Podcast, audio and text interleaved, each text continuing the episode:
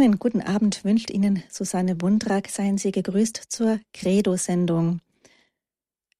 Bei der heutigen Sendung können Sie auch mitlesen. Wenn Sie möchten, können Sie Ihre Bibel aufschlagen im Johannesevangelium im Kapitel 17, denn Pater Hans Buob wird weiter aus dem Johannesevangelium lesen, erklären. Es geht weiter mit dem Gebet Jesu für seine Jünger und seiner Gefangennahme. Ja, begrüßen wir dazu Pater Hans Burb. Guten Abend. Guten Abend. Pater Hans Burb ist Jahrgang 1934, trat 1955 in das Noviziat der Palutiner ein und wurde 1961 zum Priester geweiht. Seit 1990 ist er Leiter des Exerzitienhauses in St. Exerzitienhauses St. Ulrich in Hochaltingen bei Nördlingen. Das ist richtig, oder? Ja, es stimmt. Und ich hätte jetzt noch eine ganz persönliche Frage, denn ähm, Sie gehören den Palutinern an, also der Gesellschaft apostolischen Lebens. Und dessen Gründung geht auf den Vinzenz, Vinzenz Palotti zurück. Ja. Und der Vinzenz Palotti wurde 1963 von Johannes dem 23. heilig gesprochen. Am 20. Januar. Am ja. 20. Januar. Und da waren Sie schon Palutinerpater. Da war ich schon, ja, schon zwei Jahre. Und waren Sie dann auch bei der Heiligsprechung mit dabei? Ja, selbstverständlich. In Rom? Ja, selbstverständlich oh. in Rom. Ja, toll. Gell? Toll. Edge. Danke für diese Auskunft. Bitte, bitte. Und jetzt geht's weiter. Und jetzt sind wir gespannt auf Ihre Ausführungen zum Johannesevangelium. Ja, danke schön. Liebe Zuhörerinnen und Zuhörer, es war ja jetzt eine kleine Pause, aber so eine Pause ermöglicht ja das Vergangene etwas mehr zu reflektieren, zu betrachten. Das Johannesevangelium ist eine sehr tiefe Weise, wie uns die Geheimnisse Gottes eigentlich dargelegt werden, verkündet werden. Es führt uns in sehr große Tiefen. Man muss bei Johannes oft oder vielleicht immer gleichsam durch das Wort hindurch hören auf das, was eben kein Menschenwort ausdrücken kann. Denn Menschenworte sind immer begrenzte Worte. Und das Wort Gottes ist ja Gottes unbegreifliches Geheimnis in solchen begrenzten Menschenworten. Drum ist es so wichtig, gleichsam durchzuhören. Was will mir offenbart werden in diesen Worten? Und wir kommen jetzt an eine sehr bekannte Stelle des Johannesevangeliums. Jesus ist noch im Abendmahlsaal. Er ist am Aufbrechen hinüber zum Ölberg, wo dann dieses bittere Leiden Jesu beginnt. Es geht jetzt um dieses sogenannte hohe priesterliche Gebet oder auch Abschiedsgebet des Herrn. Es ist das Kapitel 17, Vers 1. Dies sagte Jesus und er erhob seine Augen zum Himmel und sprach, Vater, die Stunde ist da. Verherrliche deinen Sohn, damit der Sohn dich verherrlicht. Jesus gleichsam spricht jetzt, das heißt zum Himmel, das heißt eben zum Vater. Und er betet eigentlich jetzt für alle, die der Vater ihm gegeben hat und noch geben wird. Und die Jünger sind gleichsam die, die zuhören. Und sie erfahren jetzt in dieser Abschiedsstunde, diese ganz persönliche Beziehung Jesu zu seinem Vater. Und er sagt, die Stunde ist da. Sie kennen dieses Wort aus verschiedenen Stellen, die wir schon betrachtet haben.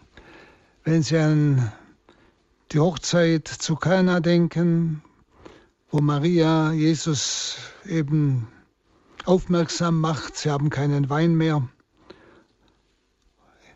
Der er antwortet, meine Stunde, meine Stunde ist noch nicht gekommen. Und auch in Nazareth heißt es, als sie ihn hinabstürzen wollten vom Berg, sie konnten nichts machen, weil seine Stunde noch nicht gekommen ist.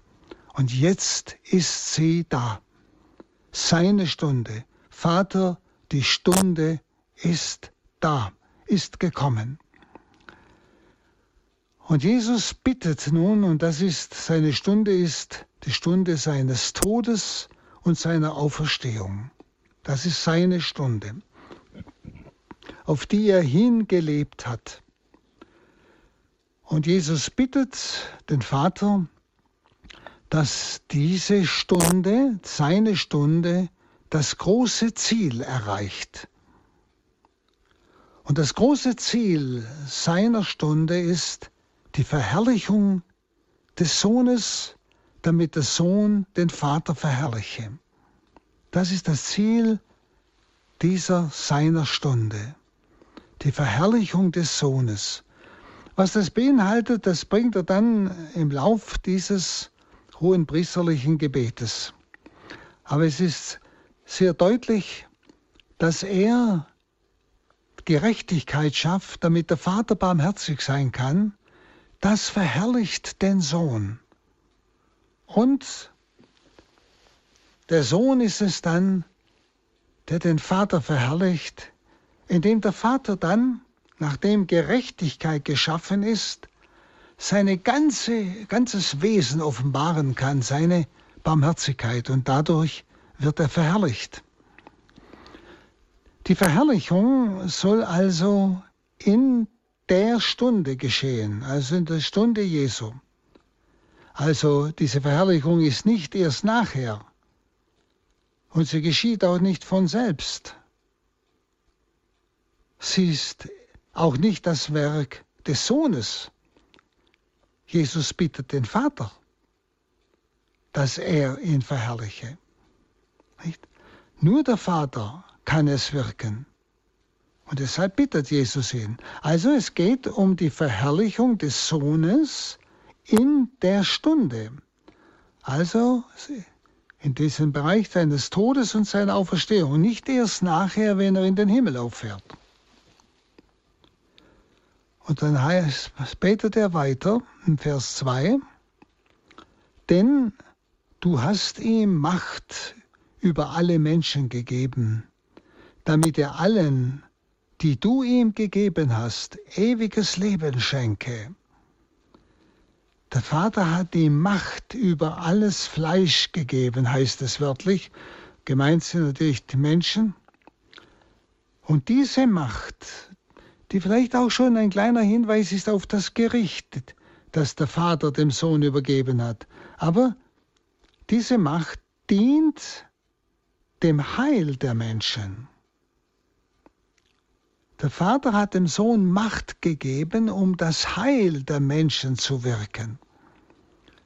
Also Jesus besitzt die Macht, damit er allen ewiges Leben schenke. Wer ist das alle? Alle, die der Vater ihm gegeben hat. Also die Glaubenden, die die Botschaft Jesu annehmen, sind sicher jetzt diese zwölf, die da, oder die elf noch, die dazuhören, aber er spricht ja und betet hier schon für alle, die an ihn glauben werden. Allen, die seine Botschaft annehmen, also die Glaubenden, die der Vater ihm schenkt. Das heißt, alle Glaubenden, das sind wir jetzt, sind ein Geschenk des Vaters aus der Welt an den Sohn. Das müssen Sie einmal überlegen. Wir kamen schon einmal an eine solche Stelle. Der Vater hat uns dem Sohn als Geschenk vermacht. Wer sind wir? Das ist wirklich einer Betrachtung wert, dass man sich einmal auf diesen Gedanken ja, betrachtend einlässt. Also Jesus besitzt die vom Vater her die Macht, denen, die der Vater ihm gegeben hat, ewiges Leben zu schenken. Und da steckt noch etwas drin. Es zeigt, dass er nur einer Auswahl von Menschen diese unerhörte Gabe des ewigen Lebens gibt. Eine Auswahl. Das hört sich jetzt so an nach Willkür. Das ist nicht gemeint.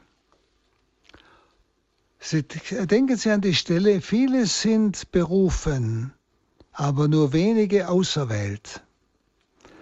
Berufen sind alle. Gott will, dass alle Menschen selig werden. Aber auserwählt sind gemeint die, die die Botschaft Jesu annehmen. Die dürfen sich erwählt erfahren. Wenn sie alle annehmen, dann dürfen sich alle erwählt erfahren. Verstehen Sie? Aber dass wir nicht einfach nur, naja, das liegt an uns, dass wir glauben können. Nein. Wir sind erwählt. Sicher haben wir dazu Ja gesagt. Und andere haben nicht Ja gesagt. Aber trotzdem muss uns klar sein, wir konnten wiederum nur das Ja sagen, weil die Macht Jesu vom Vater her uns das ermöglicht hat. Das, das äh, gehört zusammen. Denn dass ich ja gesagt habe, ist ja auch ein Drängen Gottes gewesen. Dass andere dieses Drängen Gottes nicht angenommen haben. Ja? Dafür bleiben sie Berufene, aber wir dürfen spüren, ich bin nicht wirklich mit dem lebendigen, mit dem ewigen Leben beschenkt seit der Taufe, weil es meine Leistung ist. Nein, ich habe nur diesem Drängen Gottes nachgegeben. Und das Drängen des Vaters und der Sohn konnte mir mit seiner Macht ewiges Leben vermitteln. Und ich darf mich erwählt wissen. Warum Paulus ja immer auch an die Auserwählten der Gemeinden spricht oder die geheime Offenbarung. Ja? Das ist ein wunderschönes Wort. Also diese Gabe ist ein freies Geschenk Gottes. Und Gott ist nicht gezwungen, sie zu geben. Er gibt sie in Freiheit aber er will es ja jedem geben. Die Gabe des ewigen Lebens kommt also zu den Erwählten, weil Jesus sie am Kreuz, wo er zur Sünde geworden ist, befreit hat. Aber er hat ja die Sünde aller auf sich genommen. Alle hätten die Chance. Alle sind von Gott gedrängt. Aber viele widerstehen diesem Drängen. Sie bleiben Berufene, aber sie werden nicht zu Erwählten. Und dieses Erkennen, das heißt ja dann im, im Vers 3, das ist das ewige Leben, also es wird erklärt, worin das besteht, dich, den einzigen wahren Gott, zu erkennen und Jesus Christus, den du gesandt hast. Darin besteht das ewige Leben. Dieses göttliche Leben in mir befähigt mich, dass ich den einzig wahren Gott erkenne, gegenüber den vielen Göttern und so weiter. Und Jesus Christus, den du gesandt hast. Also das ewige Leben besteht im Erkennen. Und Erkennen meint in der Heiligen Schrift ein wesenhaftes Erfassen des wahren Gottes. Und zwar in einer wirklich lebendigen Hingabe und Verbundenheit. Also nicht bloß ein rationales Erkennen. Mit der Ratio kann ich zwar die Existenz Gottes erkennen, wenn ich den Makrokosmos betrachte, den Mikrokosmos, all das, was man heute von der Naturwissenschaft erfährt, das, wo man nur noch staunen kann, was die entdecken, man kann also erkennen, ja, Gott muss es geben. Aber das ewige Leben, was hier gemeint ist, ist ein Erkennen Gottes, nicht bloß, dass es ihn gibt, sondern wie er ist. Es ist ein Erkennen Gottes als dieser persönlichen, dieses persönlichen Gottes, dem ich mich hingebe, mit dem ich in Verbindung lebe, in dem ich mit Freundschaft lebe. Das ist dieses Erkennen. Wie gesagt, Gott kann nie von unserem Verstand erkannt werden, wie er ist, so dass ich eine persönliche Beziehung mit eingehen kann. Ich kann, wie gesagt, höchstens das existiert erkennen. Aber Gott schenkt uns in dieser Erwählung, die wir annehmen, die Begegnung mit sich und zwar in Jesus, den er gesandt hat. Dieses Und ist von Bedeutung. Das ist das ewige Leben, dich, den einzig wahren Gott zu erkennen und Jesus Christus, den du gesandt hast.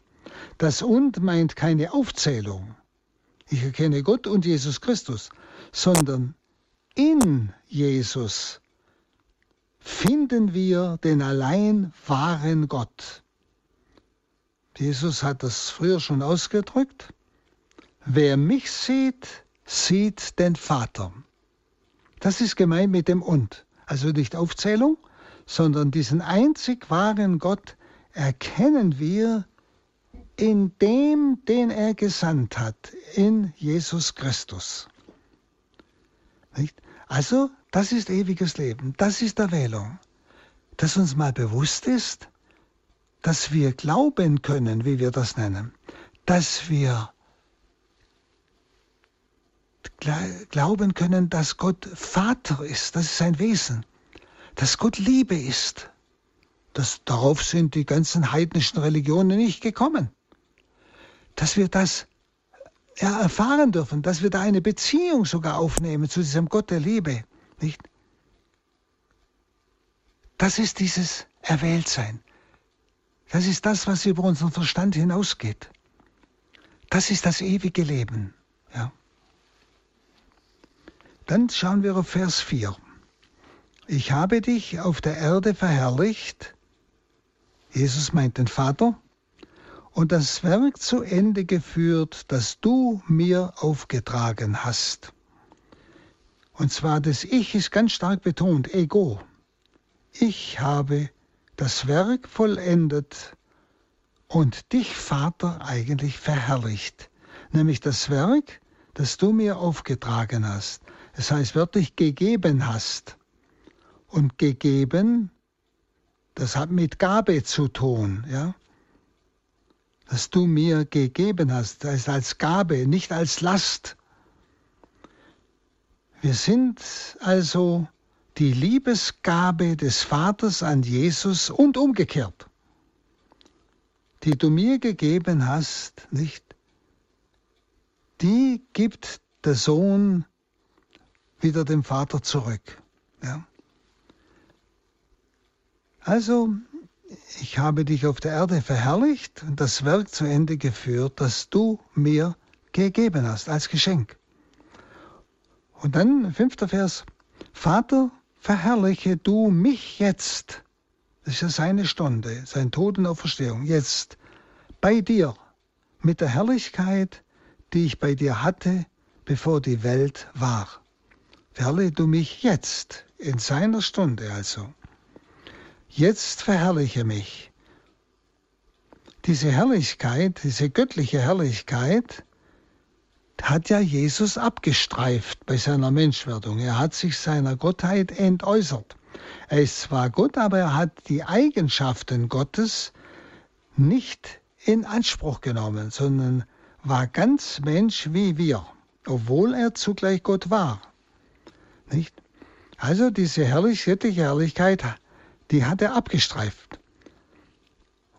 Und als Mensch nun empfängt er eine andere Herrlichkeit als vorher.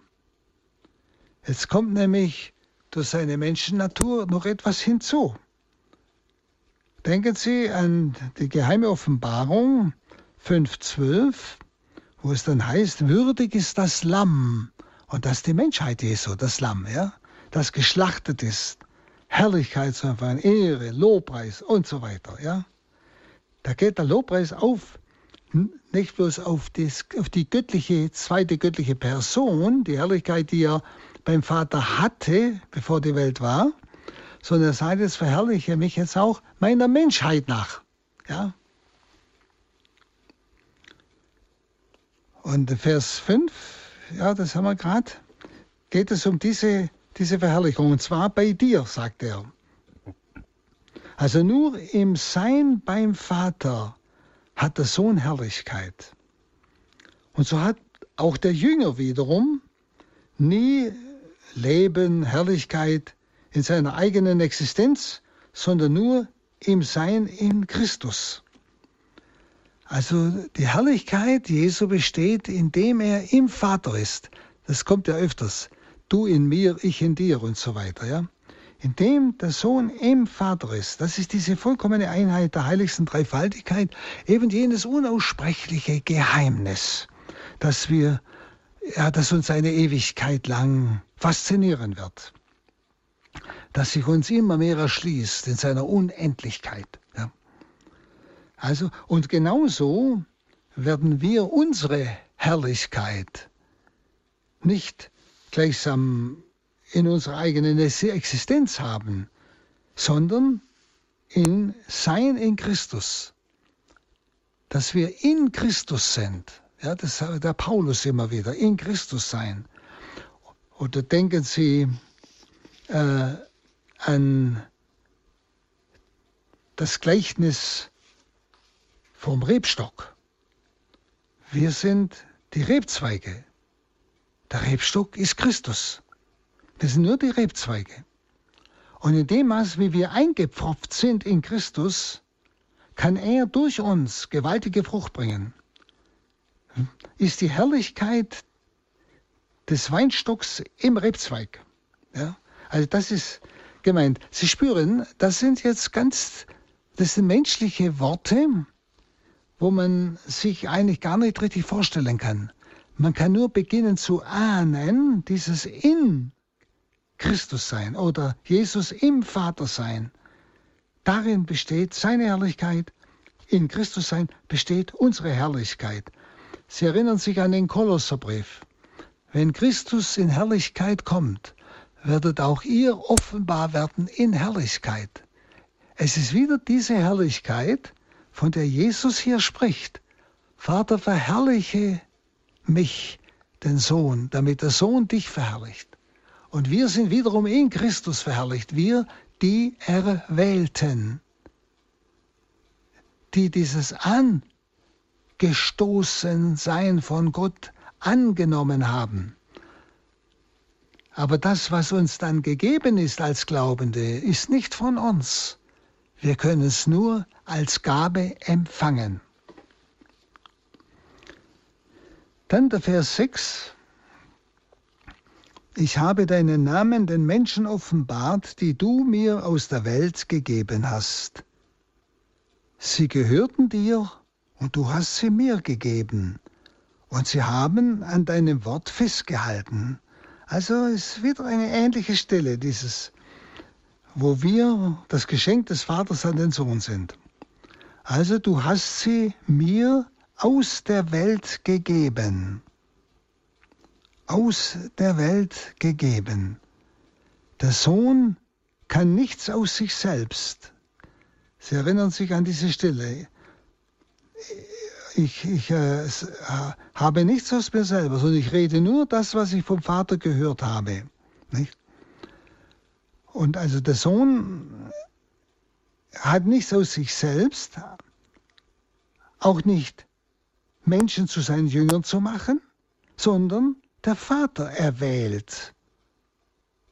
Dir gehörten sie, dir dem Schöpfer gehörten sie, und du hast sie mir gegeben. Nicht? Auch hier diese unheimliche Einheit zwischen Vater und Sohn. Aber der Vater ist es. Wenn Sie, drum kann man Vater und Sohn und Geist nicht trennen, sind immer alle drei bei allen Heilstaten aktiv. Es, es keine der göttlichen Personen ist Zuschauer in irgendeinem Heilsgeschehen. Also ich glaube, so kann man das am ersten äh, ja, ein bisschen einordnen für sich. Ich habe ihnen, sagt er, deinen Namen offenbart. Was ist das? Der Name steht für das Wesen. Das, was wir mit dem Verstand nie erkennen könnten wie Gott ist und wer Gott ist.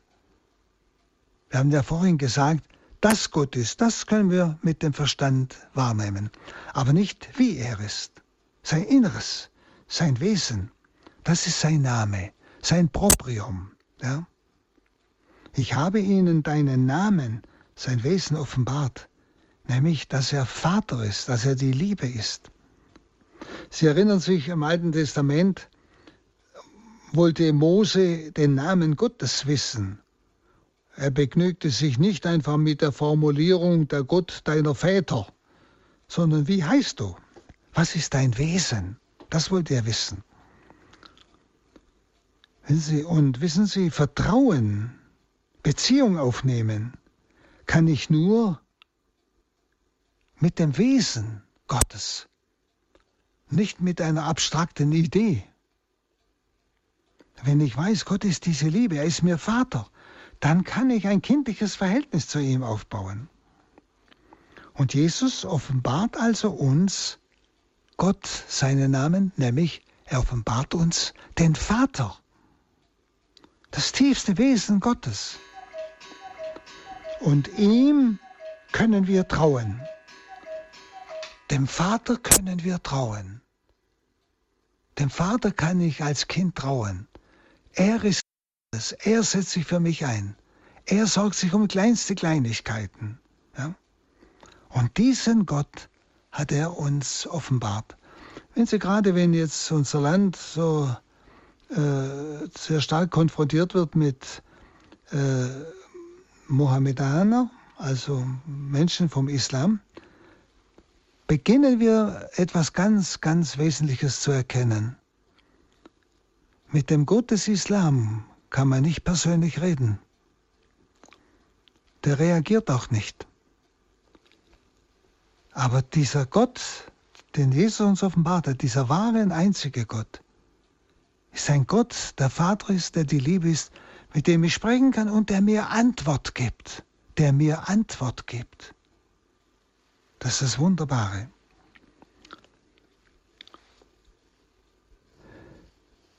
Dann der Vers 7.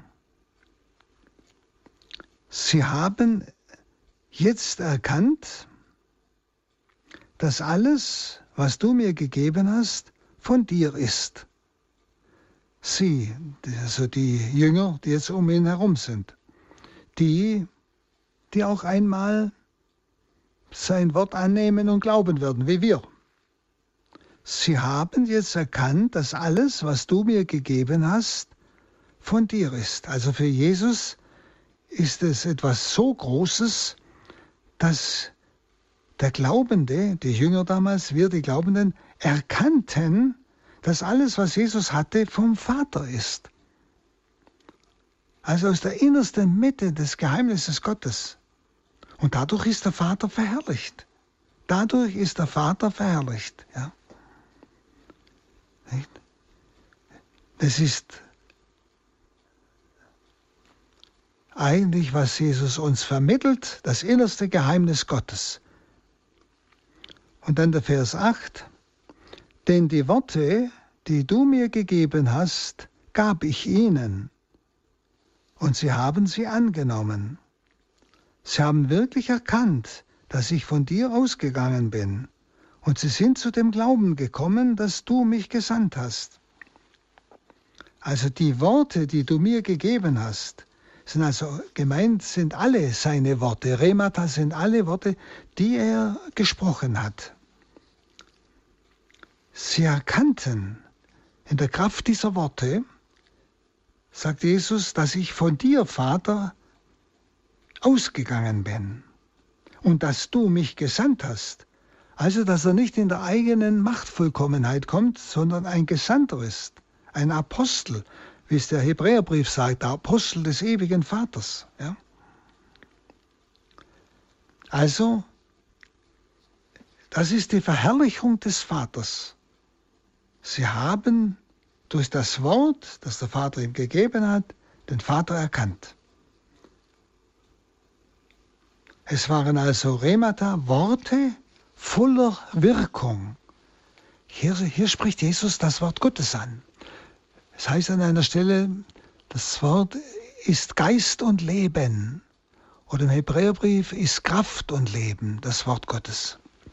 Also das Wort bewirkt, was es sagt. Das wird hier ganz deutlich.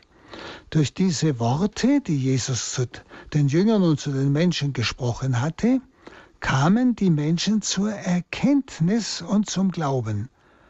Auch wir bis heute. Auch wir bis heute. Ja, durch sein Wort.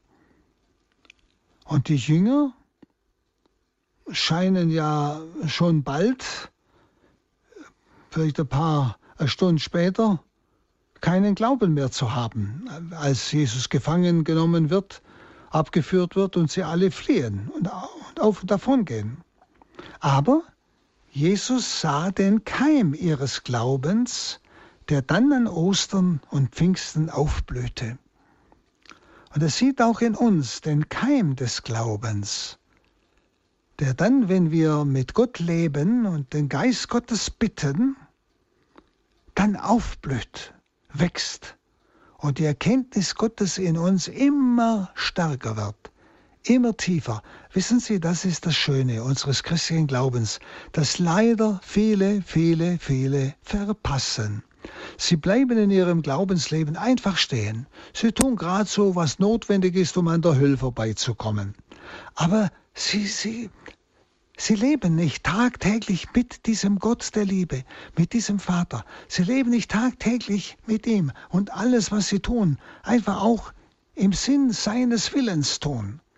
Nicht, so dass dieses Hineinwachsen in dieses Geheimnis Gottes immer größer wird, die Erkenntnis über Gott immer tiefer wird, immer schöner wird, die das Leben immer mehr ausfüllt. Das ist das ewige Leben, von dem Jesus am Anfang gesprochen hat dann. Durch das Wort ist es uns gegeben. Aber leider lassen wir das oft brach liegen. Es bleibt wie bei den Jüngern in dieser Situation ein, ein kleiner Keim, wo man froh sein muss, wenn er nicht erstickt und erstickt wird von der Welt. Aber wir verpassen das Schönste, weil wir nicht wirklich tagtäglich mit diesem Gott leben, bewusst, und auch unser Leben auf ihn ausrichten. Ich möchte Sie einfach dazu einladen. Es steht uns Wunderbares bevor. Laufend, wachsend in unserem Leben. Es lohnt sich. Dann der Vers 9. Für sie bitte ich, nicht für die Welt bitte ich, sondern für alle, die du mir gegeben hast, denn sie gehören dir. Merken Sie, das kommt immer wieder. Der Vater hat sie ihm gegeben. Der Vater hat alle berufen. Gott will, dass alle Menschen gerettet werden. Jesus hat die Schuld aller bezahlt. Alle haben die Chance. Und Gott drängt sie, bewegt sie, gibt immer wieder innere Erkenntnis und Einsichten oder von außen her. Nicht? Und die es annehmen, die bekommen das ewige Leben, sagt er. Es sind die, die der Vater angeregt hat, die durch sein Wort, das der Sohn gesprochen hat, dann im Herzen zur Erkenntnis der Wahrheit kommen. Nicht? Und er sagt, Jesus sagt, für sie bitte ich, nicht für die Welt. Die Welt, wissen Sie schon, ist bei Johannes die wiedergöttliche Welt gemeint. Also nicht die Schöpfung ist gemeint mit Welt, sondern die Menschen, die wiedergöttliche Welt. Also die, die zwar berufen sind, für die Jesus umsonst bezahlt hat, die aber das Wort Gottes nicht annehmen, bewusst ablehnen. Er betet für die, die der Vater ihm gegeben hat, die Glaubenden. Nicht? Dann 10, Vers 10.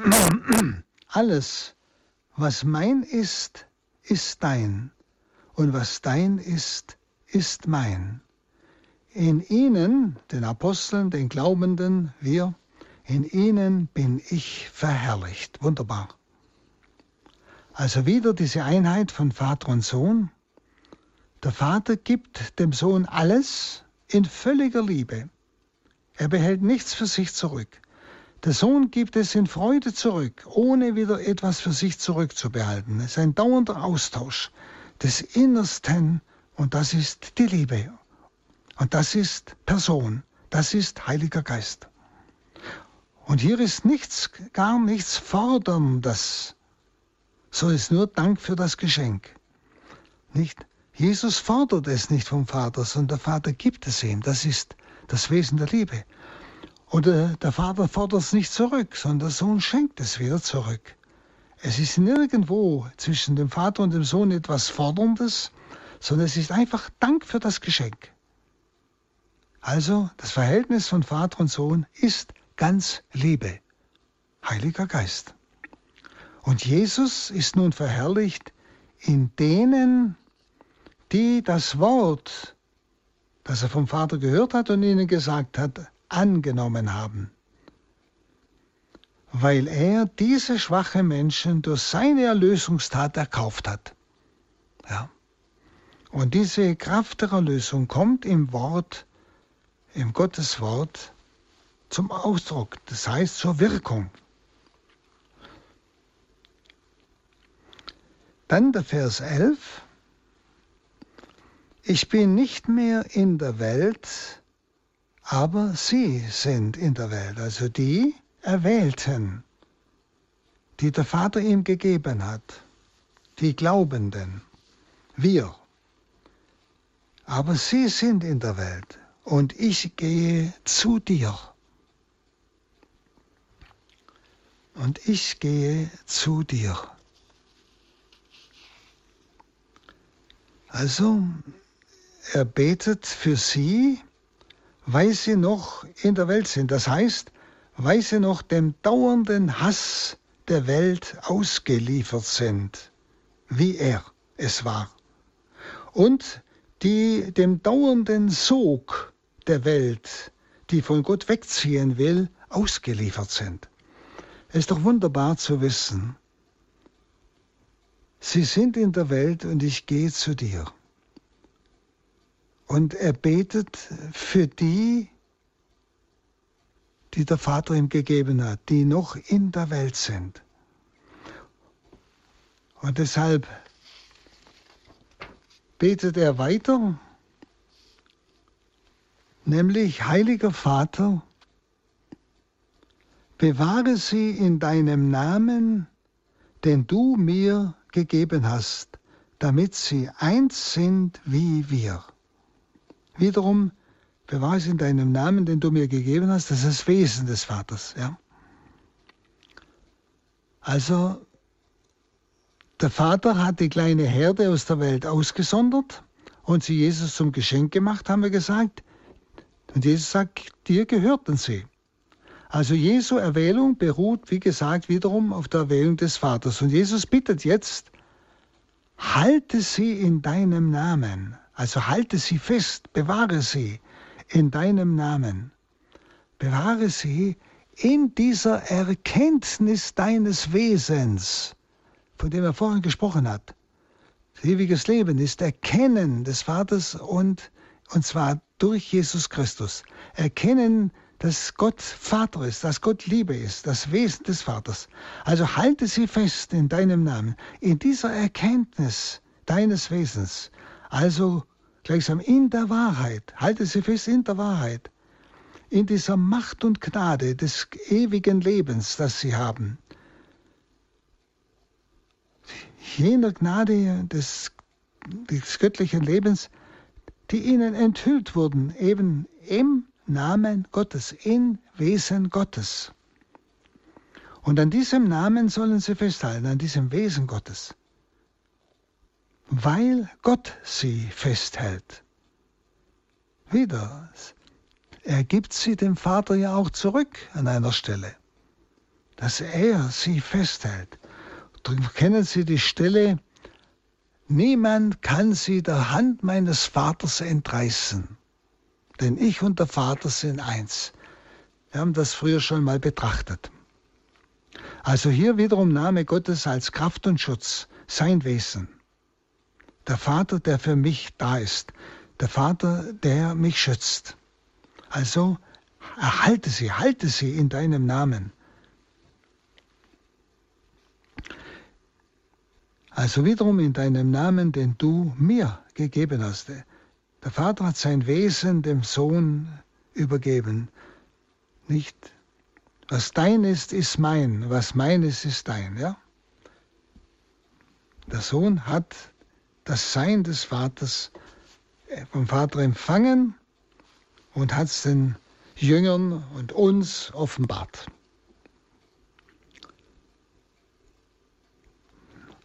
Also der Vater hat dem Sohn als erstem sein innerstes Wesen, also seinem Namen erschlossen. Und Jesus hat uns in seinem Wesen den Vatername erschlossen.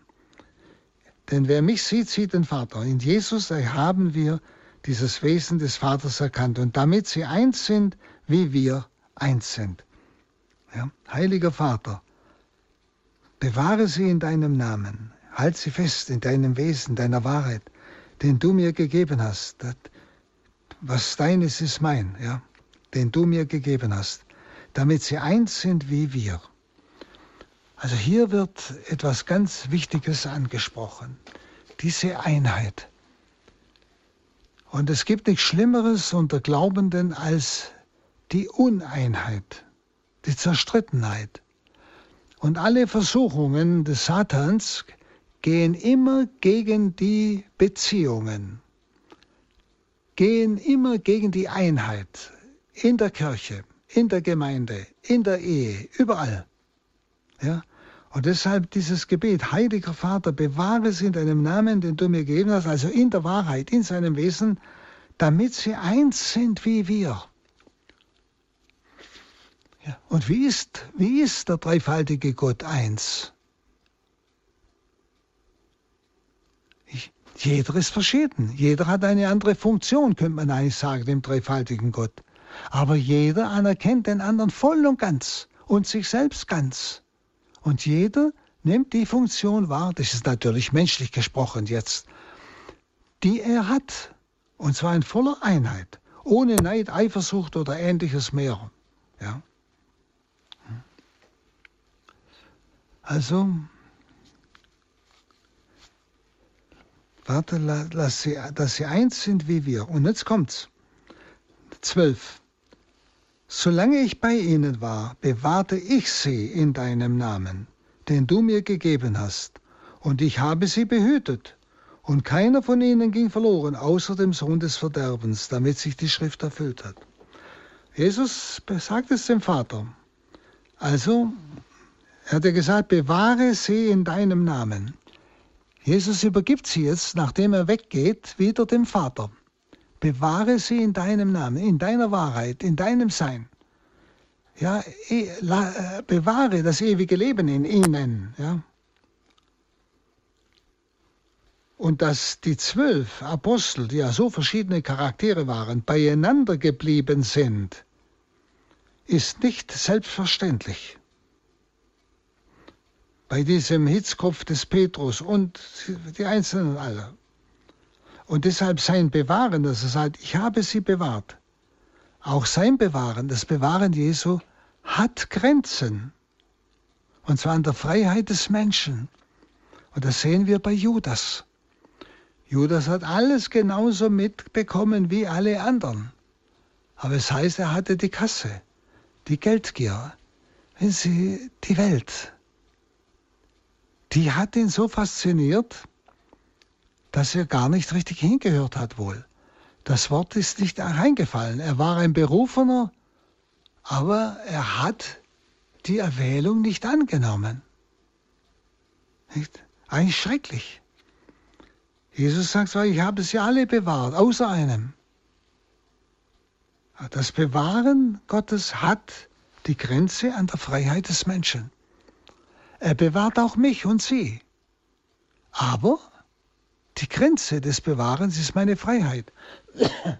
Wenn ich nicht mehr will, wenn ich sein Locken und sein Angebot nicht annehmen will und das, was er mir dauernd schenken will, nicht?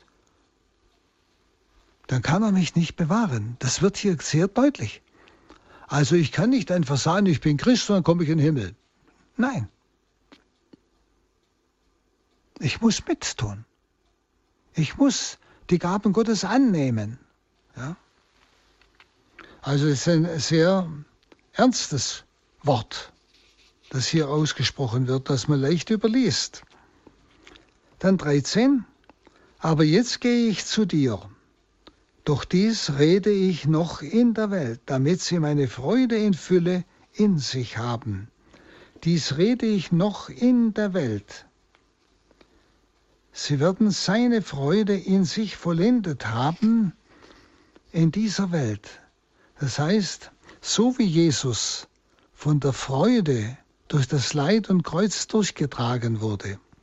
Es heißt ja äh, im Hebräerbrief, in der Kraft der vor ihm liegenden Freude ertrug er das Leiden und das Kreuz.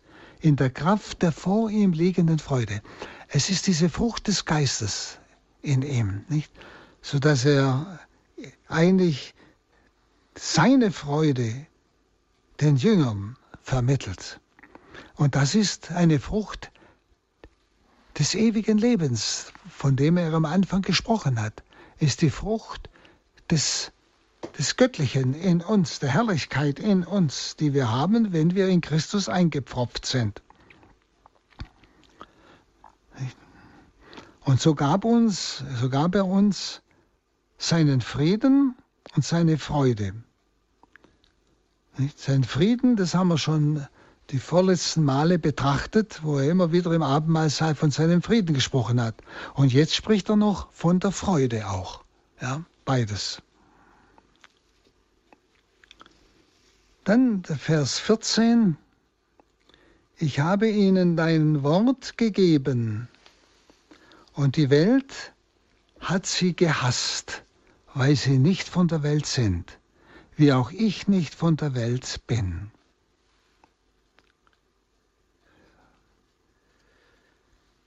Ich habe ihnen dein Wort gegeben, und deshalb hasst sie die Welt, weil sie nicht von der Welt sind, wie ich nicht von der Welt bin.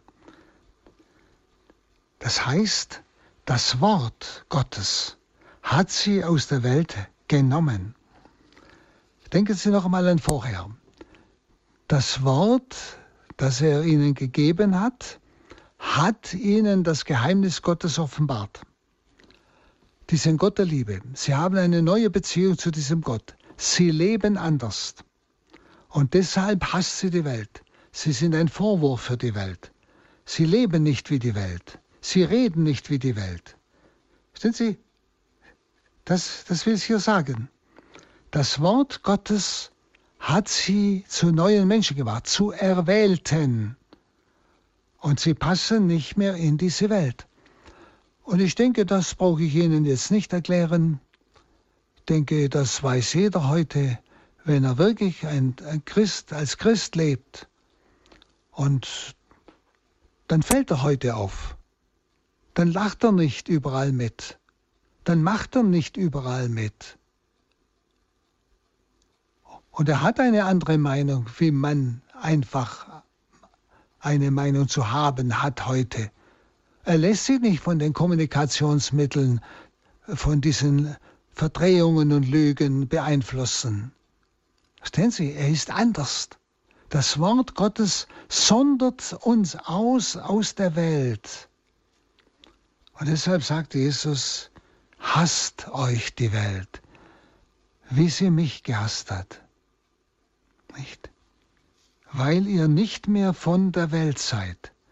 Wenn Sie, und drum müssen wir so aufpassen, dass wir uns nicht mit der Welt einlassen. Es ist so schrecklich, wie christliche Gemeinschaften sich mit der Welt einlassen.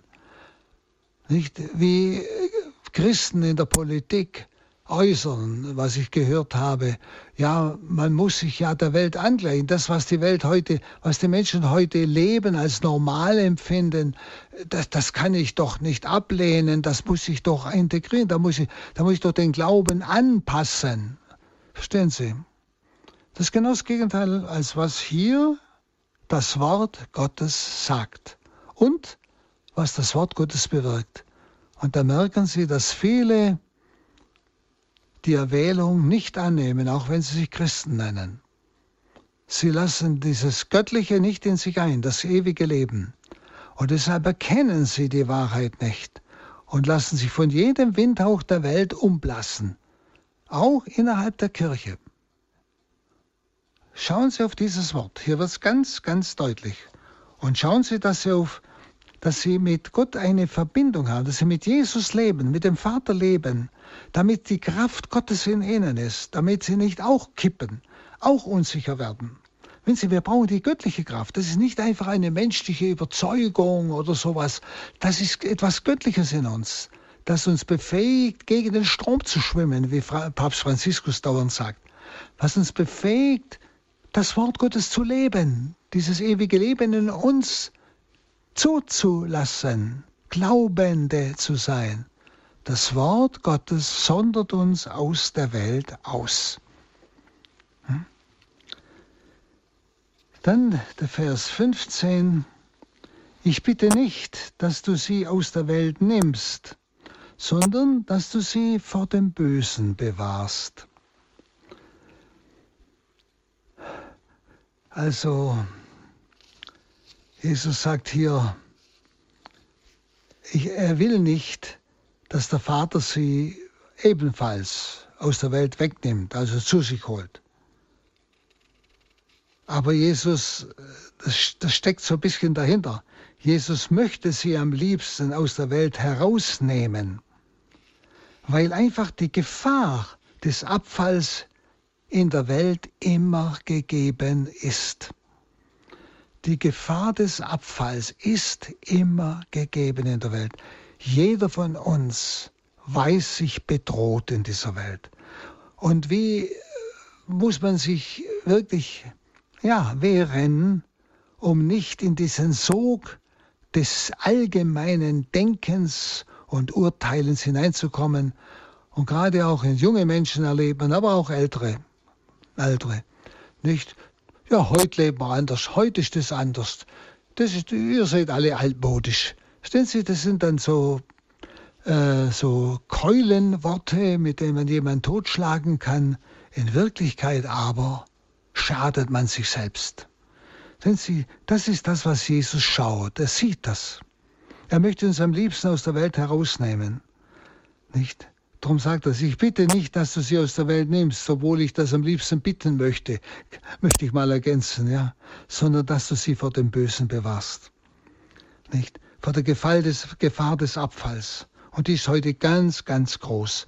Wir sind wirklich in der Zeit des, wie es die Apokalypse sagt, des großen Abfalls. Aber sie müssen in der Welt bleiben, sagt Jesus. Denn sie müssen ja das Wort Gottes weitergeben. Sie müssen ja jenes Samenkorn weitergeben, das das ewige Leben in den Menschen bewirkt, das die Menschen heraussondert aus der Welt, zu Auserwählten macht, zu Glaubenden, die das Geheimnis Gottes erkennen in Jesus Christus, wie es am Anfang geheißen hat. Nur der Vater also kann sie bewahren, sagt Jesus. Darum ist es wichtig, zum Vater zu beten, sich in die Hand des Vaters zu geben. Nur der Vater kann sie bewahren. Und zwar bewahren vor dem Umkreis des Argen, des Bösen. Ja. Es geht eben auch positiv um die Erfüllung des Lebens. Ja? Dass wir auch in dieser Welt ein erfülltes Leben haben. Nicht bloß, dass wir in der Gefahr des Abfalls sind, sondern der Vater soll auch sorgen, dass das Göttliche in uns wächst, das ewige Leben in uns wächst und immer stärker wird und die Menschen anzieht. Und das Wort von der Heiligkeit des Verkünders in der Wirkung bekräftigt wird. Dann Vers 16. Sie sind nicht von der Welt, wie auch ich nicht von der Welt bin. Also er bestätigt hier noch einmal, das Wort Gottes hat sie herausgesondert, sie sind nicht mehr von der Welt, wie auch ich nicht von der Welt bin. Und dann, jetzt kommt, heilige sie in der Wahrheit. Er hat ja vorhin den Vater angesprochen, heiliger Vater. Ja? Und jetzt sagt er, heilige sie in der Wahrheit. Dein Wort ist Wahrheit. Heilige sie in der Wahrheit. Nicht sich selbst heiligen, sondern der Vater soll sie heiligen. Heilig ist, kann man sagen, ein Urwort. Heilig ist etwas, was uns erschrecken lässt, was uns staunen lässt, was wir nicht begreifen, was aber neugierig macht, was anziehend ist. Wir können heilig mit Worten nicht erklären. Und wer nie vor dem Heiligen stand, vor dem heiligen Gott, dem kann dieses Wort auch nicht erklärt werden. Man muss das Heilige erfahren haben. Man muss einmal an einem Ort gewesen sein, wo man dem Heiligen begegnet ist. Vielleicht an einem Ort, wo vielleicht sich Gott offenbart hat. Oder es kann einfach eine ganz tiefe Gotteserfahrung sein, wo man sich zutiefst von Gott geliebt erfährt, diesen unendlich Heiligen erahnt. Dann weiß man, was heilig ist. Aber wer das noch nie erahnt hat, kann das nie beschreiben. Und wir sollen ja geheiligt werden.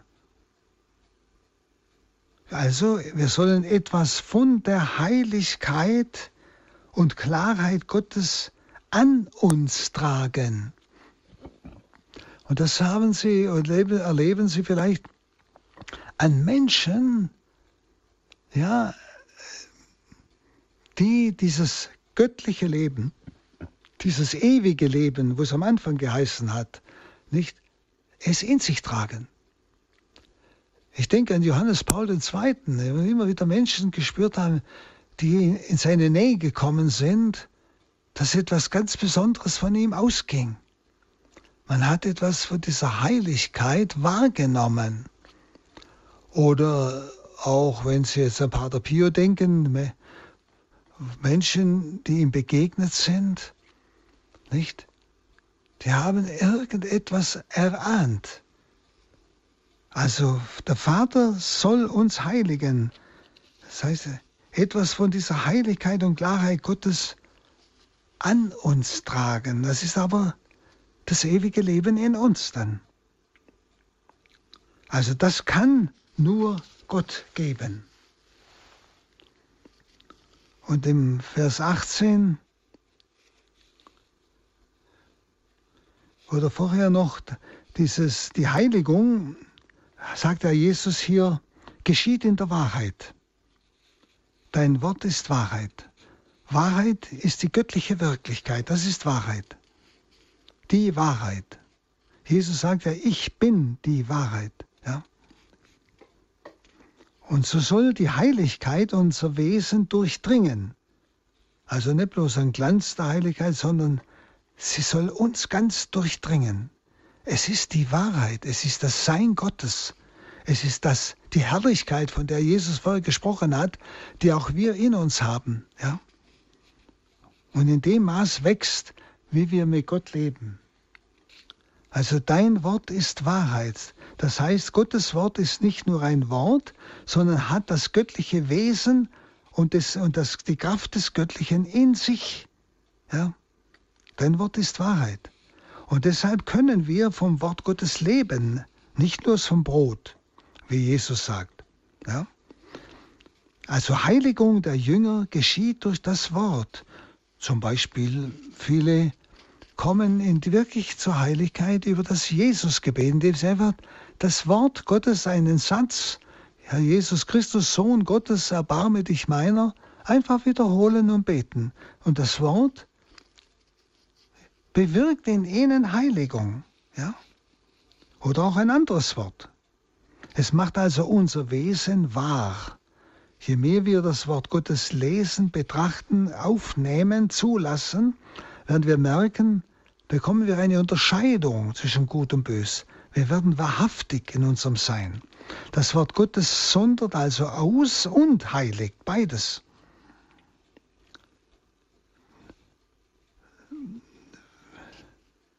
Ja, vielleicht gerade noch der Vers 18, weil dann der Absatz vorbei ist. Wie du mich in die Welt gesandt hast, so habe auch ich sie in die Welt gesandt. Also jetzt können die Jünger in die Welt gesandt werden, weil sie ausgerüstet sind. Und die Welt hilft, der Welt hilft kein Bote, der nur Worte macht und nicht im Wesen Zeuge sein kann. Ihre Sendung entspricht also der Sendung Jesu, der wesenhaft Gottes Sohn ist. Also hier ist das göttliche Wie. Wie du mich in die Welt gesandt hast, so habe auch ich sie in die Welt gesandt. Nicht? Und deshalb, und ich heilige mich für sie, damit auch sie in Wahrheit geheiligt werden. Wieder diese Einheit von Vater und Sohn. Zuerst die Bitte, Vater, heilige sie, und dann, für sie heilige ich mich. Also hier wird ausgedrückt, die er in die Welt sendet, so wie er in die Welt gesandt hat, können nicht bloß das Wort Gottes verkünden, sie müssen selber auch heilig sein. Das gehört zusammen. Die Heiligkeit, dieses Wesen Gottes in uns, das göttliche Leben, das göttliche, äh, das ewige Leben, ist mit Voraussetzung, um dieses Wort Gottes wirksam zu verkünden. Also hier sagt Jesus ganz klar die wichtige Beziehung zwischen Heiligkeit und Sendung, zwischen Mystik und Apostolat. Ja? Also gerade in diesem Satz, und das ist so wichtig, wenn ich nur verkünde, aber das, das, das, die Heiligkeit nicht in mir habe, das heißt das ewige Leben, das Göttliche, dann wird das Wort nicht wirken. Es gehört beides zusammen. So wie Jesus, wer sagt, wie mich der Vater gesandt hat, ich, so sende ich sie in die Welt und ich heilige mich für sie. Also sie müssen heilig sein, um diese Sendung ausführen zu können. Wichtig, Heiligkeit und Sendung gehören zusammen. Mystik und Apostolat gehören zusammen. Ich wünsche Ihnen, liebe Zuhörerinnen und Zuhörer, dass Sie dieses Wort vielleicht weiter betrachten, aber vor allem jetzt den Weg auch wirklich mit Christus und dem Vater gehen, damit das in Ihnen wächst und Sie wirklich vom Herrn gesandt sind, als Erwählte. Danke. Danke, Pater Burb, für diese Ausführungen zum Johannesevangelium, für diesen Ansporn auch. Herzlichen Dank. Wenn Sie diese Sendung gerne noch einmal nachhören möchten, dann können Sie, liebe Hörer, gerne bei unserem CD-Dienst einen Mitschnitt bestellen unter der Telefonnummer 08328 921 120, eventuell auch eine der älteren Sendungen. Oder Sie schauen auf unsere Homepage radiohoreb.org und hören die Sendung in unserem Podcast-Angebot noch einmal an. Die nächste Folge, die nächsten Ausführungen zum Johannesevangelium sind dann am 5. April. Pater Burb, bitte geben Sie uns zum Abschluss noch den priesterlichen Segen.